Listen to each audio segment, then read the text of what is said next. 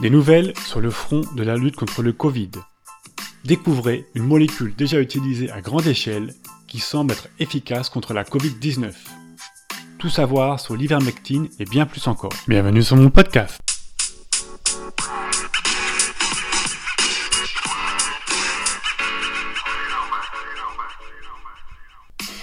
Santé, sport, nutrition, habitudes ancestrales et biohacking. Je m'appelle Laurent Aguenet et cela fait des années que je m'intéresse aux dernières avancées de la science qui nous permettent d'optimiser notre corps et notre esprit. Grâce à ce nouveau podcast, je suis très heureux de partager avec vous des habitudes simples à mettre en œuvre au quotidien afin d'améliorer votre santé et augmenter votre longévité.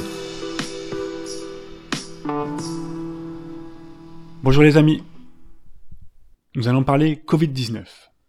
Au vu du flot d'informations pessimistes et anxiogènes qui nous inondent quotidiennement, j'essaie de limiter mes podcasts sur le sujet au maximum. Mon podcast précédent s'est en effet penché sur les effets de la vitamine D et aujourd'hui, je vais partager avec vous une seconde bouffée d'optimisme en vous parlant d'une molécule déjà connue mais qui semble très prometteuse, l'ivermectine. Nous devons sa découverte au japonais Omura Satoshi, spécialiste des antibiotiques à l'Institut Kitasato de Tokyo. Il a reçu, avec d'autres de ses collègues, un prix Nobel en 2015 pour cette découverte. Dès sa naissance, à la fin des années 70, l'ivermectine s'est avéré être un agent antiparasitaire puissant contre un large éventail de vers et autres parasites. Chez l'homme, on l'utilise déjà à grande échelle en Afrique contre de graves maladies parasitaires. Elle est distribuée gratuitement comme seul médicament dans des campagnes qui visent à éradiquer ces maladies au niveau mondial. Elle est autorisée dans plus de 100 pays. En France, elle a une autorisation pour plusieurs parasites, dont la gale. On peut dire que près de 100 millions de personnes sont traitées chaque année avec ce produit dans le monde et que plus de 4 milliards de doses ont été prescrites en 30 ans. Et là, j'entends mon auditeur impatient se demander mais cette molécule a-t-elle des effets secondaires? Eh bien, la réponse est non. Comme je vous l'ai dit, depuis son autorisation de mise sur le marché, 4 milliards de doses distribuées ou prescrites et seulement 4600 déclarations d'effets secondaires ont été faites sur la base de données globale qui suit les médicaments. Cela fait 0,0001% d'effets secondaires. L'OMS déclare depuis très longtemps que l'ivermectine peut et doit être utilisé à grande échelle sans danger. Passons maintenant à la question qui nous passionne tous. Quelles sont les études qui prouvent son efficacité contre le Covid-19 Eh bien, numéro 1, je vais commencer par cette étude faite en Argentine qui a porté sur près de 1200 soignants au contact de patients Covid dans 4 hôpitaux pendant 2 mois et demi. 788 d'entre eux ont reçu de l'ivermectine et 407 non.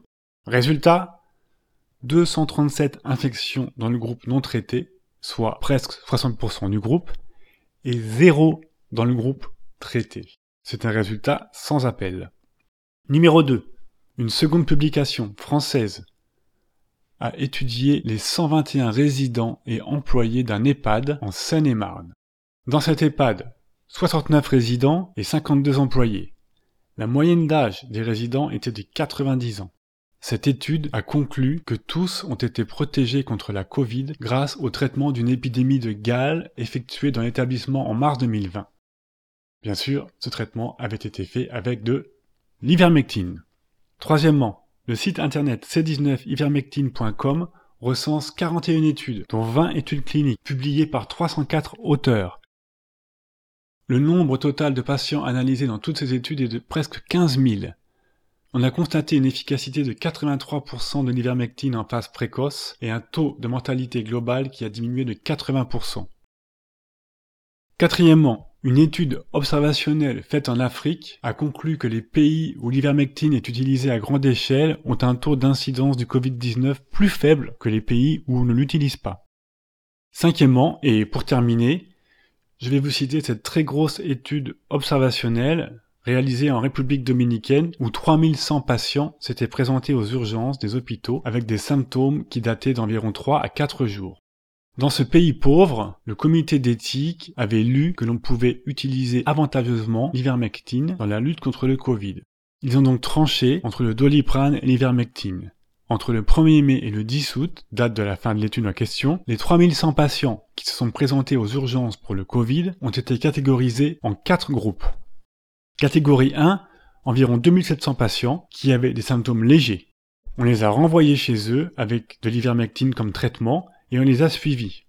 Sur ces 2700 patients, seulement 16 ont dû être hospitalisés par la suite en unité Covid, environ 0,6%. Deux d'entre eux sont passés en soins intensifs et finalement un seul est décédé, soit un taux de mortalité de 0,04% sur cet ensemble de 2700 personnes. Pour comparaison, en France, où l'on se contente officiellement de donner du doliprane, on peut estimer que 10 à 15% des patients qui ont des symptômes vont à l'hôpital et que 2% meurent. En effet, en moyenne, nous avons 20 000 cas positifs et 400 morts par jour depuis deux mois. La deuxième catégorie comprenait 300 patients qui, eux, avaient des troubles plus sévères et qui ont été immédiatement hospitalisés dans des unités Covid. Sur ces 300 patients, 3 sont décédés, soit un taux de mortalité de 1%. En France, ce chiffre est de l'ordre de 15 à 20%. Les catégories 3 et 4 concernaient des patients avec des symptômes plus lourds arrivés tardivement. On les a placés immédiatement en soins intensifs et malheureusement, sur ces 93 patients, environ 30% sont décédés. Cela montre que l'ivermectine n'a plus d'intérêt thérapeutique lorsque la maladie est trop avancée. Mais, au stade précoce, l'association ivermectine-azithromycine a évité l'hospitalisation dans l'immense majorité des cas et a ramené la mortalité à 1 cas sur 2700, soit quasiment zéro. La différence avec les taux de mortalité constatés en France est frappante. Et pour terminer ce podcast, je me dois de poser la question qui fait mal. Pourquoi l'ivermectine n'est-elle pas encore officiellement autorisée en France? Eh bien, il faut savoir que tout médicament, avant sa commercialisation, doit passer un bon nombre d'examens qui démontrent son efficacité et son innocuité. Les études sont longues, coûteuses. Elles sont financées uniquement par les laboratoires qui remettent finalement un dossier clé en main aux autorités sanitaires. Et ce sont ces mêmes autorités sanitaires qui vont délivrer le précieux sésame, l'autorisation de mise sur le marché. Et bien sûr, pour ces laboratoires, les frais à engager sont extrêmement lourds et ils ne le feront que s'ils ont la certitude d'avoir un retour sur cet investissement. Pour qu'un laboratoire fasse ces démarches, il faut qu'il y trouve un intérêt financier. Eh oui, on en revient toujours au même. Le nerf de la guerre, c'est l'argent. Le problème de l'ivermectine est qu'elle est tombée dans le domaine public et elle est devenue une molécule générique. Elle ne rapporte donc plus beaucoup d'argent aux industriels qui la produisent. Affaire à suivre. Voilà, voilà. C'est tout pour aujourd'hui. Je pense vous avoir tout dit sur ce grand espoir que représente l'ivermectine dans la lutte contre le Covid. Pour ceux qui souhaitent approfondir, vous trouverez les liens vers les études dans les notes du podcast sur mon site internet www.vivre120ans.com. Si vous avez des questions, n'hésitez pas à me contacter. En espérant que tous les gouvernements vont jouer le jeu et s'intéresser de plus près à cette molécule, je vous dis à très bientôt pour un nouveau podcast Santé Longévité par Laurent Agonnet. Et d'ici là, portez-vous bien.